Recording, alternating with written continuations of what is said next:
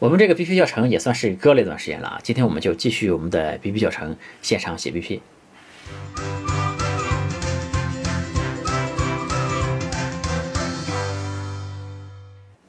有趣的灵魂聊科技人文，我是李自然。今天我们就继续我们前面的 BP 教程啊，我们继续我们现场写 BP 这个事儿。嗯，在开始之前呢，首先我想回复几个评论以及几个比较流行的观点吧。呃，就比如说有人说。创业这个事儿呢，最重要的就是把项目做好啊，这个我当然是赞同，没问题。然后就说融资呢，主要也是靠人脉，呃，花太多时间在这个商业计划书上面，这个作用不大。呃，我觉得呢是这样的，就现在绝对不是一个闷头好好做事情就可以的一个时代了。任何商业中的人也好，公司也好，都要非常努力的去推销自己，去卖自己才行。大家看到这董明珠带货了没？对吧？人家多少身家了都，还在亲自的出来卖产品，包括乔布斯。当年搞发布会嘛，也是亲自出马给大家讲产品。大家看到他这个发布会的效果非常好，但其实背后呢是他一遍一遍的去排练，对吧？这个乔布斯也没有说我把 iPhone 做好就完了，对吧？其实大家都是要拼命去卖才行。更何况融资这件事呢，就是卖的是公司的股份嘛，这对于一个公司来说是最最宝贵的东西。嗯，拿乔布斯他开发布会来说，他发布会做得好一点，iPhone 可能就能多卖很多台了。那同样呢，就是 CEO 如果好好做 BP 啊，好好的去做融资的准备，公司的股份呢也会多换很多钱回来啊。所以我觉得这肯定是值得去花时间去做的一件事情。而另外呢，我前面说做 BP 本身也是一种商业思维的一种训练了。还有一种观点呢，就是说资本和创业者的关系就是互割韭菜这种关系啊，玩弄创业者，对吧？甚至联合创业者吃回扣、骗基金的钱，然后其实这都属于违法的行为了。可能我接触的资本呢，相对还都比较正规一点，这种事情我觉得还是非常少见的，在我看来。当然，这里面当然会有些利益输送之类的东西啊，比如说。一些资本在投资了创业者之后呢，他会推荐一家和自己很熟的 FA，就是财务顾问，对吧？给这个创业者。其实这个 FA 呢，也是他自己相关联的嘛，钱就让自己人赚了。我觉得这其实也说得过去的啊，因为这个他给创业者介绍这家 FA，往往也不是完全强制嘛。而且创业者很多创业者总要找 FA 的嘛，这个他指定这家 FA 呢，收费也并不比外面其他家更贵，对吧？这个这种呢，我觉得可以接受的，还是。嗯，如果让我来说呢，就是每个行业都有行业毒瘤，对吧？都有骗人的这些人。嗯，但如果把创业者和投资人说成是互割韭菜，我是非常的不赞同的，因为在我看来这也不是事实。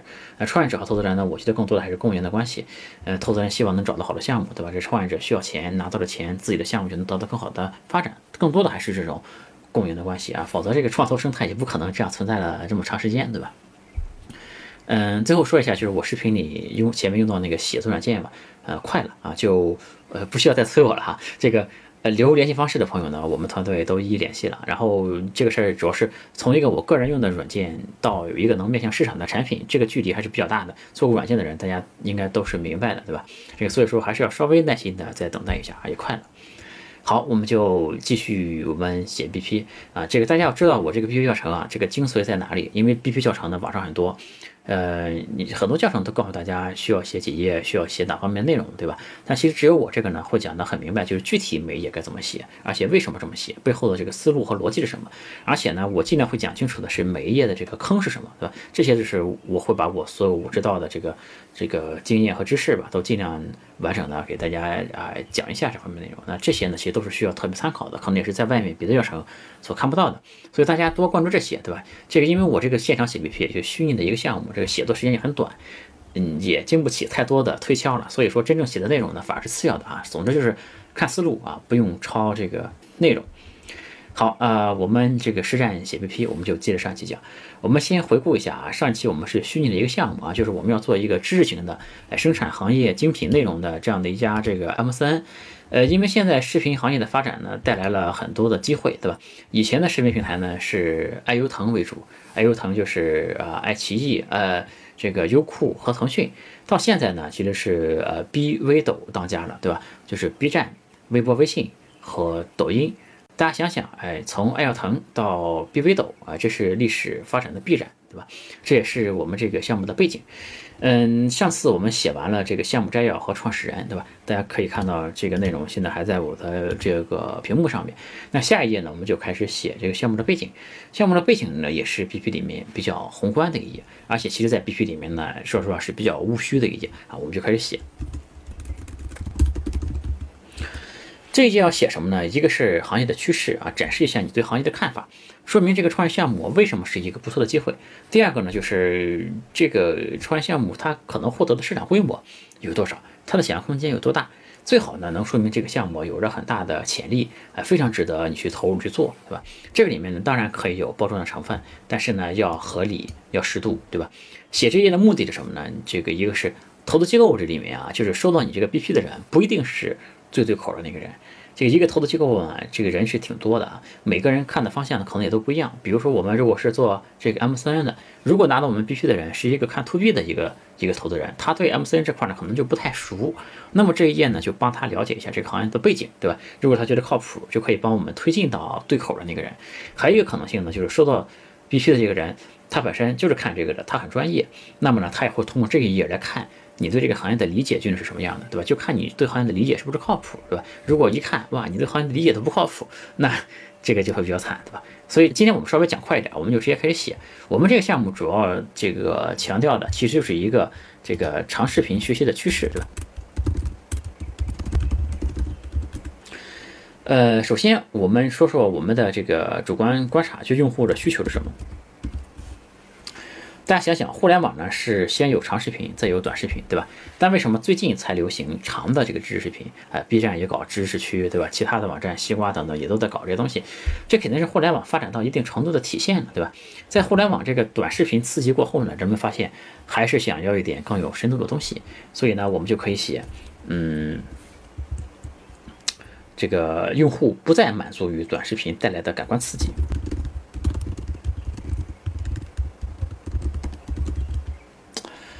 总是会有用户去寻求更加有深度的内容嘛，对吧？另外呢，其实，在呃这些 B 区里面，我们可以经常输出一些自己比较独特的观点。比如说，我觉得，嗯，以前人们其实总是觉得文字的效率是最高的，对吧？而且文字是最高级，是属于这个鄙视链最顶端的那个，对吧？这是因为，比如说很多人他如果在音频节目里面听了一本电子书吧。他往往会给别人讲，哎，我看了一本书，对吧？这个就就就比较装逼，对吧？他不会给别人说我听了一本书，就好像文字的东西更加高级，对吧？但其实我现在看呢，我觉得未必是这样的啊，因为现在文章实在是太多了，特别是在不能判断文章好坏的情况下，看文章往往都是囫囵吞枣嘛，这文章都翻得很快，其实你根本吸收不知道。这里面的多少营养了？但对于视频来说呢？因为这个播主啊，他有这个肢体语言的沟通，有口气上的这个语气上的强调嘛，反而能够让你更加深刻的理解这个内容是什么。而且视频还可以加入很多的素材啊，比如说图片、视频，对吧？一些做科普节目的，或用动画来解释一些复杂的原理，这个传递的信息量其实是比文字大很多的。而且呢，我觉得这样也是更加的方便理解和记忆的。所以呢，我们可以提出这样的一个观点，就是相对于文字和音频啊，长视频是更有效的学习手段。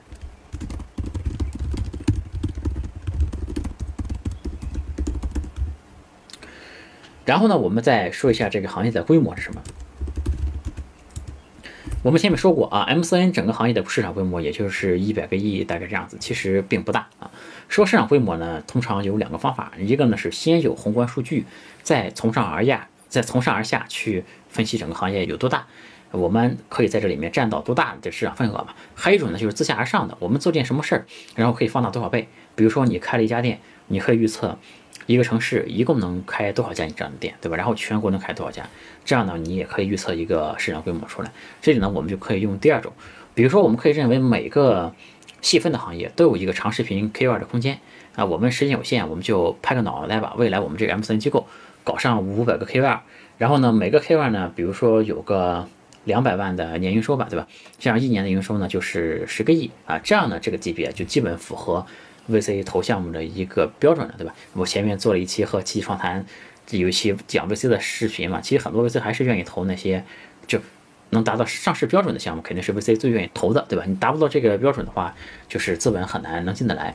所以说呢，我们这里非常拍脑袋啊，这个因为这是一个虚拟的生意，我们就不过多的研究了。所以说，如果你这个规模太小的话呢，还是要把规模包装的。稍微大一点，或者说，如果你的规模实在是太小，说明你这个方向选的可能是稍微有点问题。对于拿 VC 的钱来说，那你可能需要找一个更大一点的这个方向来说。啊，我们这里就说，啊，每个行业都有一个长视频 KOL 的空间。呃，这公司的年规模、年营收可以到十亿。其实 K 二这个词是我们中国人发明的一个词，我不是很喜欢这个词，但大家既然大家都用嘛，那我们也一直是这么用的。从市场规模呢，这个这个市场规模这一块，其实对于早期的公司来说，投资人不会过于和你较真的啊，不会问你这个年营收十亿。这个里面具体的、特别具体的一些细节的东西，对吧？而且投资人呢，肯定也会有他自己的这个判断嘛。厉害的投资人他自己判断很清楚，不会你说多少钱就是多少钱，对吧？不会以你的判断为准。嗯，所以这一块呢，就是合理就行，对吧？你要说得通，你这个实际是怎么算出来的，对吧？我们前面就是五百个 KOL，一个人两百万这样算出来的，你只要别太离谱啊，这个问题就不大。然后呢，我们再看看能不能找到一些。呃，相关的数据去支持这个东西。我们现在其实没有什么时间去研究这个具体的行业，我们就用这个呃最业余的方法去搜一搜试试看。比如说，我们打开一个百度就搜一下吧，我们搜一下 B 站学习趋势。可以看到一篇，打开一篇文章看一下。一年两千万人在 B 站学习，呃，嗯，两个月内啊上传的学习视频达到五万六千多个，也就是说一个月是两万八千个，对吧？一个月至少是两万八千个。百分之七十四的九五后。会利用闲暇时间学习和课外自我充电啊，这些呢其实都可以往上面写。哎，我操，这不是我吗？嗯，好吧，那我们就可以写啊，嗯，B 站单月上传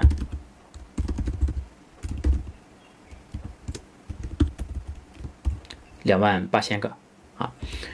嗯，我先面演示的这个方法，就是在百度随便找一篇媒体文章，这个做法是非常非常的业余的啊，这个千万不要学。那我们只是为了快速的填一下东西，对吧？因为我们这个行业背景里面需要填一些数据嘛，就为了演示啊。嗯，自己呢还需要研究的更深入一些。那然后我就说一下这个职业的坑啊，就首先是呢，这个讲行业背景嘛，对吧？这个很多创始人呢特别想把这故事讲的大，但是这故事说的太大呢。就是和自己经常会没什么关系，比如说我见过有卖这个娃娃机的，这个必须里面就说全球二次元市场发展有多快，这个就和你没太大关系，对吧？其实特别多的必须里面说的这个市场规模和他做的事儿都没有必然的联系，你能够这种够得到的市场、抓得住的市场才是真正的市场嘛。比如说你是一个开川菜馆的，你说中国餐饮市场有多大？那都是扯淡的，对吧？餐饮你能垄断吗？不可能的，对吧？你要看中国吃川菜的地方有哪几个省或者有多少个市，然后呢，再结合你的定位吧。你在这些城市里，每个城市有几家店的这个市场容量，然后你看一共能开多少店，这个才是真实的市场潜力嘛。你要说全国餐饮市场，对吧？这个东西就让你觉得会比较虚。这方面呢，一定要靠谱啊！我前面说这个初创公司啊市场规模数字算的实际上准不准，其实并不重要。但是思路也就一定要靠谱，因为你思路不靠谱呢，就会给人感觉印象就是太吹牛逼、太务虚，是吧？这样给人印象本身就不够好了。还有一个容易犯的错误呢，就是说的太基础了，就拿这个观看者当外行，甚至呢读起来有种被侮辱的感觉，对吧？这个毕竟看 B 区的都是专业的投资人了，对吧？比如说，如果我们在这个 B 区里面写，哎，我在这里边科普一下抖音是怎么做起来的，对吧？或者中国目前这几个视频平台的竞争格局，这种大众科普级别的东西，快别说了，对吧？这个你说起来就很没意思，对吧？OK，那我们再接着写。我们在下面一页呢，我们就开始写产品。产品这一页呢，我觉得最重要的事儿啊，就是要有图。哎，所谓无图言表，对吧？那这页最大的坑也在这里啊，就说出你们可能这个不会相信啊，但大概有一半儿这个 BP 吧，就我看完之后，就你不知道它产品长什么样的，你需要再脑补才能知道它产品长什么样，就没图，对吧？就人们呢，其实都是视觉动物啊。这个这一页呢，就是给一个产品的这个展示产品大好机会，对吧？你说，如果我这产品还没做好怎么办？你没做好，你上效果图都可以的，对吧？如果你而且有些产品图片它这个缩小到这个 BP 里面它不清楚，那你可以美术处理一下，把这个重点部分放大一点都可以。这个图呢也不一定完全的真实，你只要别太夸张就行。所以说，我觉得这一页其实我想强调的，反而最重要的就是说，一定要能让人直观的感受到你产品是什么样，有图最好。那或者是在里面如果有别的手段能插视频什么的，也可以考虑，对吧？像我们这个项目呢。就把我们做的要做的这个频道列一下就可以了，然后放几张这个频道的图就可以了，对吧？那这里呢，我们就哎抓紧时间写，写完跳过去啊。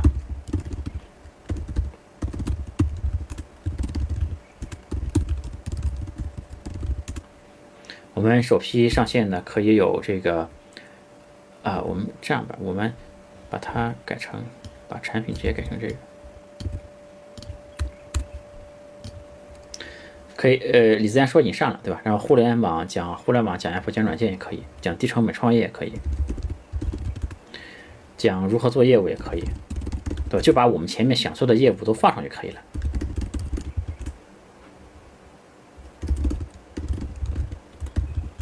OK，我们就呃产品就这些，好吧？然后我们就开始写，呃，我们的竞争优势是什么？这一页呢，就主要是讲我们，嗯，在市场中这个优势在哪里，对吧？和市场上的其他人做一个对比。这一页呢，其实没什么好说的啊，因为各个行业都非常的不一样。嗯，你既然想创业，你总要有些优势嘛，对吧？就是拿自己的优势去和别人做一个对比。这页的坑在哪里呢？就是容易把别人写的特别的蠢，呃，或者说刻意回避竞品的优势吧。那这样呢，就显得你不够坦诚了，对吧？这个大家就会觉得你隐瞒了很多东西。嗯，这一页呢，其实也是一个拼行业理解的一个地方，对吧？我也没得多讲啊，我们就迅速把它写完。比如说，以我们虚构这个项目来看呢，我们肯定是要对标别的 MCN 了，这个肯定是绕不过去的，对吧？那因为我们是聚焦在知识的类型，所以呢，我们可以把其他 MCN 说成是传统 MCN。这里介绍一个神奇的词啊，这个半开玩笑的给介绍一下，就是传统，是吧？因为你不要说你自己是一个新一代的新潮的，这个就很土，而且显得你那个，对吧？就是不要太标榜自己嘛。但你可以说同行传统，对吧？让同行来把你的新潮衬托一下就可以了。而且还有一个词呢，叫做古典，对吧？你还可以说别人是古典 MCN，这是一个段子，对吧？因为古典这个词呢，就是以前不有些人搞区块链什么的吧？那这个这个，他们就觉得他们是最先进的，哎，其他人就发明了“古典”这个词嘛。所以说我在那些搞传销诈骗的区块链创业者面前呢，我就经常会称自己是一个古典的互联网人，对吧？但我们也不用搞这么夸张了，我们这里写传统 MCN 可以了。就这传统的 MCN 呢，他们的优势当然就是懂传播、懂运营了。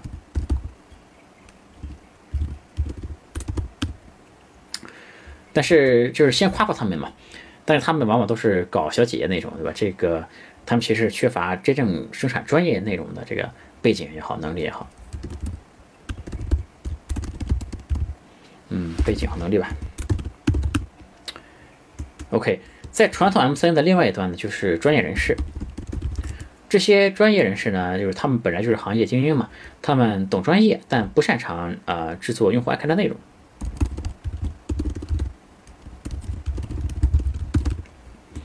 然后他们也比较缺乏。啊，运营和商业化的能力，OK，然后就可以做比较了嘛，就隆重推出咱们的 MindHub。首先我们有专业背景，对吧？然后我们啊懂商业，嗯，啊我们懂新媒体，懂传播，然后我们是一个强运营的组织，OK。呃，这里呢，如果你有其他的能赢得市场的手段，或者是验证过的方法，或者说一些漂亮的数据，呃，或者是一些那个实战过的东西吧，你都可以往上写。比如说，如果我做 M 三，我这个三天涨粉过一百万，对吧？我们就都可以往上写了。那实际上我没有，对吧？我们就不写了先啊，只是因为我没有。那有的话，其实都可以往上写。我们因为现在是虚拟的一个很早期的项目啊，这个项目也实际上呃还没有真正的开始去做了。下一页呢，我们就开始写这个竞品，就做一个竞品的分析。因为前面那一页呢是说你自己的优势嘛，那这一页你就要把具体的竞品拿出来分析分析。那我就先说一下这一页的几个坑吧。这第一呢，就是最常见的问题啊，就是竞品一定要研究的非常透，而且这个研究竞品不是为了写 BP 哈，就是说你真正要把这个竞品都研究的非常透，因为你这个事儿和投资人聊天的时候啊，他也不会放过你的，他一定会问你各种。你和竞品比较的问题，对吧？就是你不是说光这个内容够你写 BP 就可以了，而是说你要把你市场上所有别人可能把你问到的这个竞品都要研究很透，而且也不会因为别人问你啊，你自己去做商业就要把竞品研究的很透。这个如果说投资人问你重要的竞品，你不知道，对吧？当投资人问起你的竞品，还一问三不知的时候，那就挺危险了，对吧？那是很减分的一个事儿。第二呢是，还有些人呢会觉得我没有什么竞品，呃，总有创始人认为自己的产品非常独特，就一出生就没有对手。但通常来说呢，没有对手就等于没有市场，对吧？如果你细分领域没有对手，你就把这个竞品的领域再扩大一点。就算你做可口可乐吧，比如说，即便没有百事可乐，你可以把果汁啊和其他的饮料就当成竞品也可以。如果市场上其他饮料也没有，你甚至把矿泉水当成竞品都可以，对吧？你可以把这个范围再扩大一点，千万别说自己没什么竞品，对吧？你这个是只能说明你的那个市场太窄了，对吧？第三呢？这个也是一个坑，就是找到竞品呢太弱，就明明市场上有些很厉害的竞品，或者更强一些的竞品吧。这个因为很多创始人想证明自己很牛逼，结果找的竞品呢就都是弱鸡。嗯，你找的竞品，这个。呃太弱，对吧？反而说明这个呃，这市场不行，对吧？就而且呢，你的竞品啊，大家会拿你和竞品比嘛？你和竞品默认是一个档次的，其实，对吧？所以你一定要找那个最牛逼的产品来对标，你别找一家很差的东西来当你的竞品，你和它比来比去，什么你和它档次也差不多，对吧？这个，所以说我们就找这个行业里面最好的一些东西来比，这是这里面的几个坑啊，我们呢就开始写，我们先。就直接对标到这个知识领域里面做的最好的，比如说这个得到和混沌大学。嗯，这个东西我们和他们的区别是什么呢？嗯，这个事儿我们是免费的，他们是付费的，对吧？所以我们可以写知识免费，知识付费。我们前面其实也提到过啊，就是。做这个普通人的慕课嘛，对吧？这个既然提到呢，这里也可以写一下。呃，我们和他们相比呢，就是我们是有趣，还有呢，就是我们讲的东西和行业更贴合一些，可能对吧？我们是做更实战一些的。呃，OS 什么呢？这个枯燥啊，非常枯燥的教科书。OK。然后呢，我们还可以对标一下市场上的一些知名的 KOL，对吧？因为他们是这个这里面的个体户嘛，就是个体，呃，对这个规模，那显得我们应该是还是有规模的优势，有方法论的优势。OK，接下来呢，我们就写一下这个商业模式啊。呃，这页就是商业模式是怎么赚钱，就有点渴啊，我拿着水喝。嗯，这个商业模式呢，其实在这个案例里面，就是我也没什么很好讲的啊。这里面其实最大的坑，就是说出来别这个商业模式不靠谱就行。但这个呢，就各行各业也是不一样嘛，只能自己多研究一下。就我前面呢，其实有很多视频是讲商业模式的，嗯，就是多看多想，多和业内人士去聊，对吧？这里面还有一个坑呢，就是。就是有些人写啊，就是他什么都能赚钱嘛，就是商业模式太多，能赚钱的太多。他写一页，这里面这也能赚钱，那也能赚钱，十来条都能赚钱。你写一大堆呢是不太好的，这往往说明你没有一个明确的能赚钱的东西。比如说，如果是做百度，其实四个字就够了，竞价排名，对吧？对吧？你别的东西都不用写很多，这个别写一页纸，什么都能赚钱，那说明你没想清楚。同时呢，给大家提供一个视角啊，就是 BP 呢，其实不是需要面面俱到的，因为我前面说过，BP 有一块敲门砖，就吊起别人的胃口就可以了，对吧？不用就是一步到位啊。就如果对方有兴趣的，因为你总是要面谈嘛，你就可以留一些内容，等到见面时候再说。所以说，回到我们这个项目哈，就是说我们现在这个项目的商业模式还是比较简单的。另外，其实每一个项目都是这样啊，就是说你必须里面有一些页呢，是你很有亮点的几页嘛，那几页。你就着重展示一下，展写的更丰富一点，甚至一页你可以写成两页，对吧？可以多写一点。那如果不是你亮点的地方呢，你们就不需要写很多。比如说像我们这个东西呢，我们还没开始赚钱呢，对吧？但我们这个呢，商业模式也很也很简单，也很很也很容易写。那其实你就不用啰啰嗦嗦的，真的写很多字了，对吧？这个必须其实不怕字少啊，就反而是怕字写的特别多，对吧？比如说我们。肯定是可以靠广告赚钱的，对吧？然后我们有行业背景的话，可以用商业咨询来赚钱。然后呢，我们还可以搞培训，搞培训其实特别赚钱的一个事儿啊。然后我们可以搞带货，对吧？这都是非常传统的套路，对吧？那下一页呢，我们就写这个路线图啊。我们这个现场写 PPT 的视频其实已经完全拍完了，一镜到底四十五分钟。在拍完之后呢，我们运营小姐跟我说这个时间太长了，于是我们强行把这个视频从这儿给做断，分成两个视频发出来。那下个视频呢，很快也会和大家见面了。呃，那今天就和大家讲到这里啊，有趣的用户聊科技人文，我是李自然，我们下个视频再见，拜拜。欢迎加我的微信，我的微信是 L 五七七六幺幺，大写的字母 L，数字五七七六幺幺，L 五七七六幺幺。